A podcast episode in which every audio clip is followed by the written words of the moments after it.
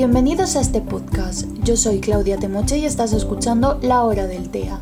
Es fácil, diría que extremadamente fácil, encontrarnos con noticias, artículos, vídeos que hablen sobre la creatividad de X persona que casualmente es autista. Suelen ser noticias muy sensacionalistas en las que se comparten sobre todo las dificultades de la persona mientras a la vez se alaba las capacidades que ha desarrollado. Por ejemplo, este chico no habló hasta los 15 años, pero mira cómo de bien toca el piano. Gracias a esta forma de transmitir la información siempre asocié a las personas autistas con aquellas que tenían además el síndrome del sabio y más aún siempre quise y deseé aquellas capacidades también para mí. A mi mente le, le fascinaba, siempre pensaba yo también quiero, ¿por qué no puedo? La realidad es que solo una de cada 10 personas diagnosticadas con autismo muestra este tipo de habilidades. Si tenemos a 100 personas autistas, podemos encontrar por balance a 10 personas con síndrome del sabio, vale, ok, pero a 90 que no. ¿Qué pasa con todas esas personas que no demuestran sus capacidades creativas a través del síndrome del sabio? Dejando claro que no podemos generalizar cuando hablamos de autismo, Diferentes estudios han demostrado que quienes están dentro del espectro carecen de cierta capacidad imaginativa para situarse en las situaciones de personajes, por ejemplo en juegos de rol o juegos simbólicos, y que sobre todo hay una falta de flexibilidad para crear de la nada. Es decir, falta esa espontaneidad tan característica de la imaginación. La sociedad siempre ha entendido esto como un defecto, como si un niño autista fuera un ser más vacío que otro, que, porque le falta esa chispa, esa chispa de imaginación que, que te hace ser niño, ¿no? En realidad, y como todo lo que tiene que ver con la diversidad, no se trata de una característica negativa, solo diferente. Las personas autistas con síndrome del sabio o no perciben la realidad de una manera alterada, si se ve desde los ojos de un neurotípico, claro. La información que recibe se procesa y sobre todo se analiza. Todo este proceso creativo cambia. Y por ello las obras, por ejemplo, los dibujos de niños autistas son tan diferentes o llamativos o se ven raros en comparación al resto de personas neurotípicas. Se tiende por lo general al hiperrealismo, a la repetición exacta y lo más detallada posible. Esto se relaciona directamente con la débil coherencia central que poseen las personas dentro del espectro. Esto es tan fácil de sintetizar como esta teoría que nos dice que una persona autista tiende a fijarse más en, los, en las partes que en el todo. Y por ello las representaciones artísticas suelen ser reproducciones literales de una imagen mental.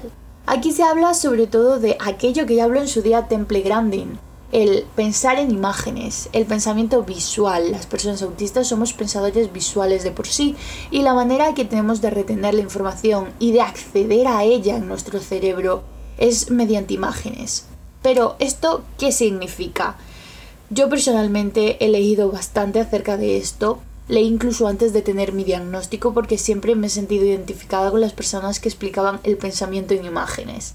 Pero no ha sido hasta hace poco que he entendido realmente la magnitud de este proceso, porque no se limita solo a un área. El pensar en imágenes no se limita, como digo, a un ámbito concreto, afecta a todo el proceso mental, a cómo recibes, tratas, exportas la información y realmente a cómo te expresas y cómo vives.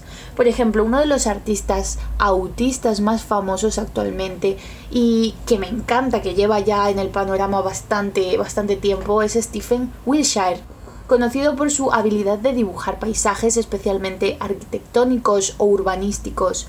Y después de haberlos visto solo una vez, es una locura. Yo conocí a Stephen por primera vez en una clase cuando estaba en segundo de la ESO. Nos pusieron su famoso vídeo del helicóptero cuando eh, mira la ciudad de Nueva York desde el cielo y entonces la recrea por completo y con todo detalle. Me pareció alucinante, un verdadero genio. El, vídeo está en inglés, en su momento yo no entendí nada. Nuestra profesora simplemente nos dijo algo fácilmente resumible en mirada, este hombre es autista, su mente es prodigiosa, es maravillosa. Y en ese momento fue la primera vez que escuché hablar del pensamiento en imágenes. Este hombre no solo es autista, sino que además tenemos también que tener en cuenta que tiene el síndrome del sabio, y leyendo y buscando sobre él encontré las primeras descripciones de mi vida de lo que ahora llamamos, bueno, yo sé que se llama pensar en imágenes, pensamiento visual. Personalmente, como he dicho, me encantaría tener una especial destreza, pero no la tengo. Y por ello no soy una persona carente de imaginación, al contrario, creo que soy una de las personas más creativas que he conocido en lo mío. Yo no dibujo, no sé dibujar, y si me dices que te dibuje algo, cualquier cosa, lo que sea, probablemente me quede en blanco. No toco instrumentos, no hago esculturas, no hago ese tipo de arte. Yo escribo. Leo y escribo, leo y escribo. ¿Cómo funciona entonces mi parte creativa? Aquí hablo de mí, obviamente, pero creo que como todo y con las experiencias que voy contando en el podcast, mi forma de pensar y entender y analizar se puede también extrapolar a diferentes situaciones y personas dentro del espectro.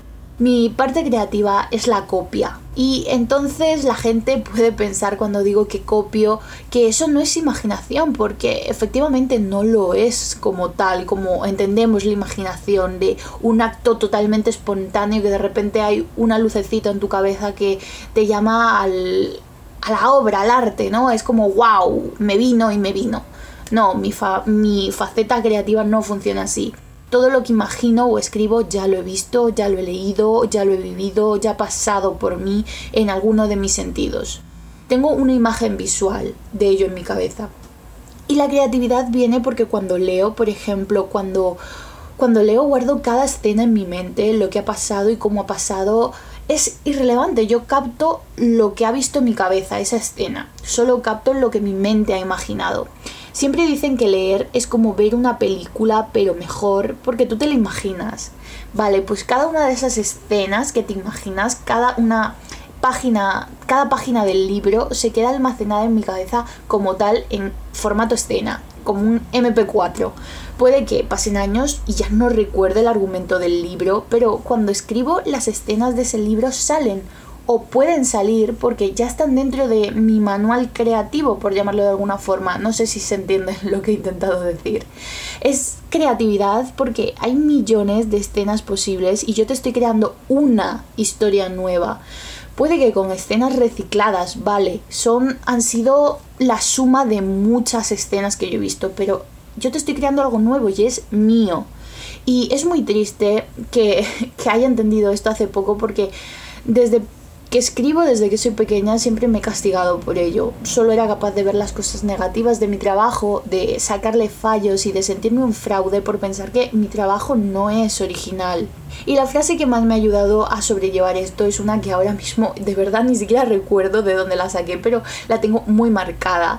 Y, y es esta que dice, todo está escrito ya no vas a ser original por tu historia, sino por cómo la cuentes. Esta frase me ha ayudado muchísimo porque siempre he sentido que lo que hago está mal, que mi forma de crear no es válida, que no se respeta, que no hay que no hay nada bueno, que es un error. Por todas partes escuchaba con la imitación jamás llegarás a construir un estilo propio y no dejaba de pensar que entonces es cierto, jamás podría tener éxito escribiendo porque lo que hago no es no es bueno, soy un fraude, así no se crea. Porque, ¿qué pasa cuando la imitación es el único camino que tienes para construir?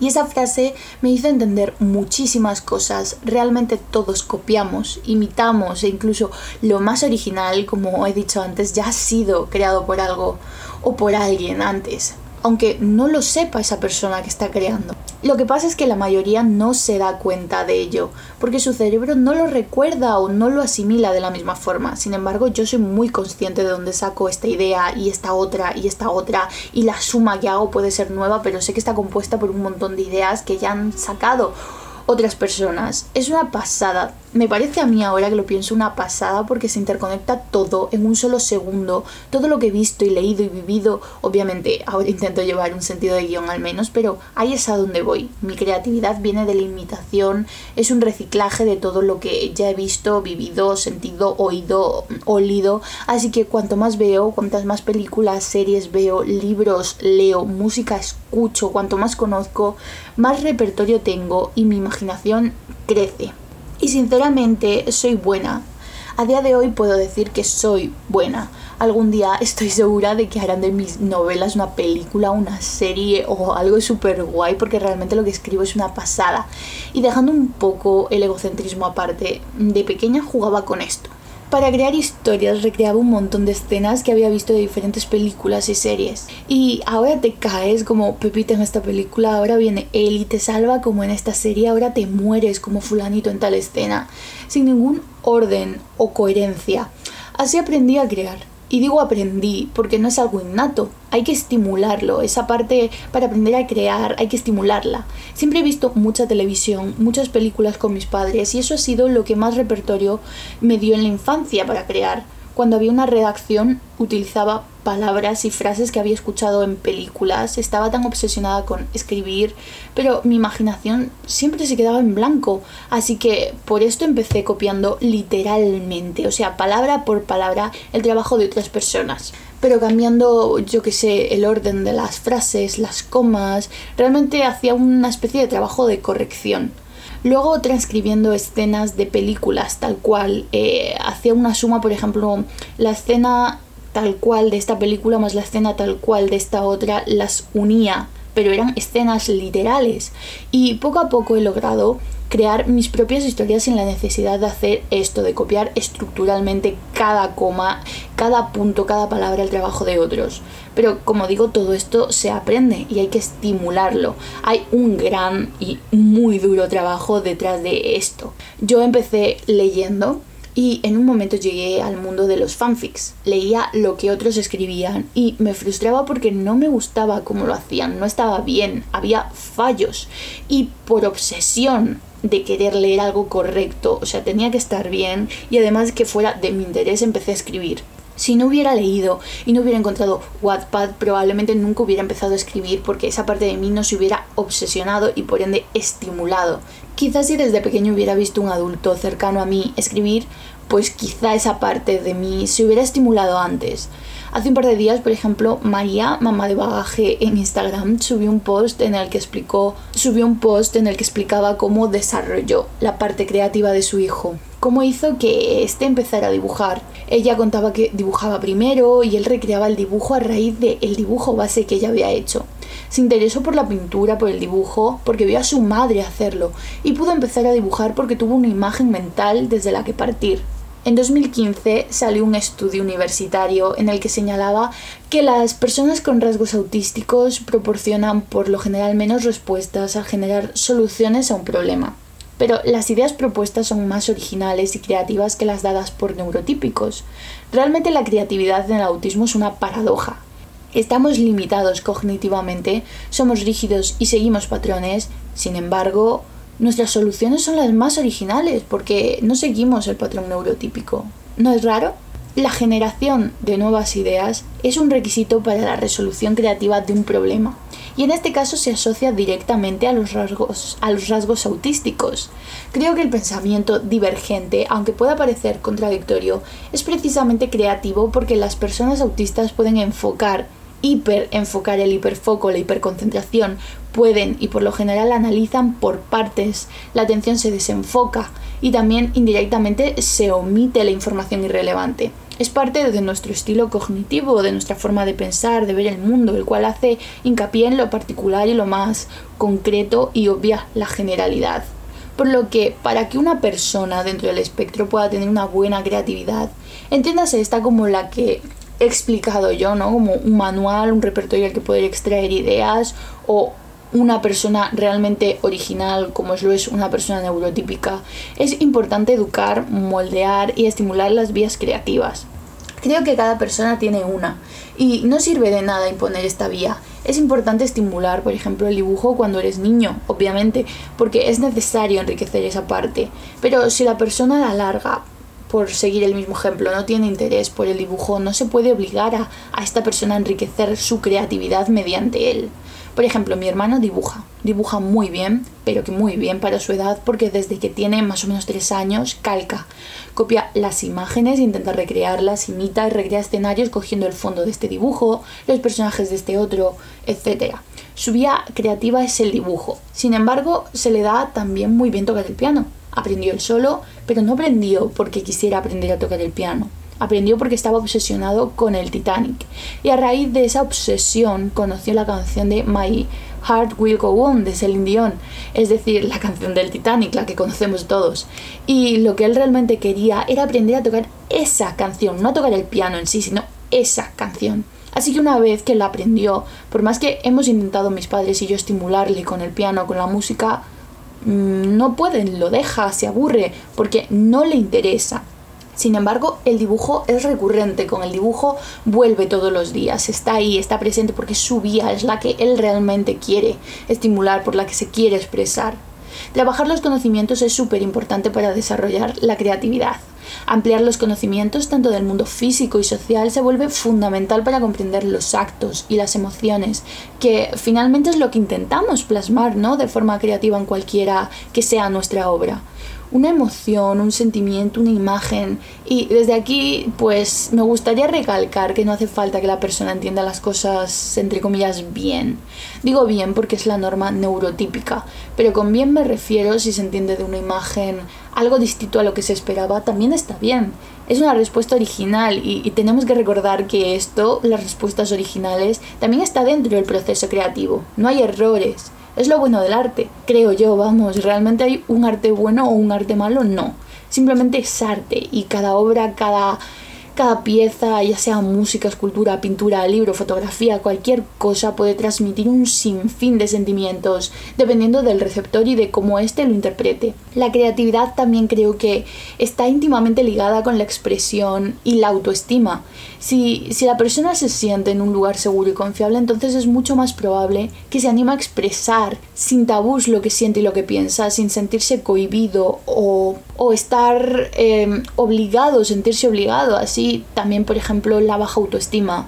Si sientes que tu trabajo es valioso, que es un buen trabajo, que lo haces bien, entonces querrás continuar. Si tu estado mental por, por otra parte no es bueno, entonces probablemente todo lo que entonces probablemente todo lo que hagas parecerá insuficiente.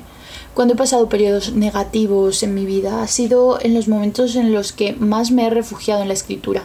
Es mi interés obsesivo, restringido, más sanador. Me hace olvidarme de todo, pero también me hace mucho daño cuando estoy mal. Como no estoy bien psicológicamente, todo lo que hago me parece mal, me parece un error, un fracaso, lo dejo inacabado, borro y reescribo durante horas para finalmente acabar con la hoja en blanco. Y termino bloqueadísima mentalmente, sin poder escribir, pero obsesionada con querer hacerlo. Es como la pescadilla que se muerde la cola, que por cierto la palabra pescadilla me resulta terriblemente graciosa, ya que, ya que estamos diciendo estas cosas a lo que, bueno, a lo que iba. Si queremos estimular la creatividad es muy importante enfocarnos en primero estar en un buen estado mental. Nuestra creatividad se verá muy afectada si nuestros sentimientos nos dañan por dentro. Cuando somos más inmaduros, diría que es cuando este concepto de, del bienestar mental y la autoestima se ligan más fuertemente a, a nuestras vías de escape creativa. Por ejemplo, los niños expresan mejor sus conflictos internos a través del dibujo que por medio de la palabra, hablando verbalmente, ¿no? Esto se debe a que el proceso gráfico nos permite expresar las situaciones conflictivas de nuestro yo más interno sin una censura previa o un control consciente. Finalmente quiero, quiero decir que las palabras habladas nos imponen unos límites muy marcados que se vuelven difíciles de sobrepasar. El arte nos da la posibilidad de crear universos propios, donde reina el más absoluto control y todo sigue el orden que hemos elegido. En nuestros universos hay una libertad real, completa y absoluta, y creo que es muy importante tener eso en cuenta. Las personas que que son autistas y tienen una vida creativa obsesiva, ¿no? Un límite, un, un interés restringido con este tipo de arte, de crear arte, es porque realmente tienen el control absoluto de su universo, es suyo, es, es toda la expresión de esa persona plasmada en un solo instante, en una sola fotografía, en un solo texto, en un solo dibujo, es todo lo que es esa persona porque significa cómo ve el mundo, cómo lo siente, cómo se siente él consigo mismo. Eh, es todo. El, arte realmente es una cosa preciosa, es mágica, es, es la vida en sí, ¿no? Y crear, crear creo que puede ser un proceso muy, muy, muy, muy, muy cansado y a la vez muy fructífero, pero también puede ser muy destructivo como he dicho, hay que tener un equilibrio en todo para poder, para poder trabajar correctamente y sobre todo cuando la ansiedad y la depresión están tan cerca de lo que es el espectro y está presente en tantas personas autistas. Hay que tener conciencia de que nuestro trabajo y nuestra forma de crear no es mala ni errónea, es producto de lo que somos y es un reflejo mismo de lo que somos, así que hay que cuidar eso también. Soy Claudia Temoche y a todas esas personas que tienen dudas, espero poder resolver unas pocas en cada episodio. Nos vemos dentro de dos semanas. Os espero como siempre en mi Instagram arroba info la hora del TEA y ahora también en la web del podcast lahoradeltea.com donde iré subiendo información complementaria a los temas tratados. Sin nada más que decir por hoy, gracias y hasta pronto.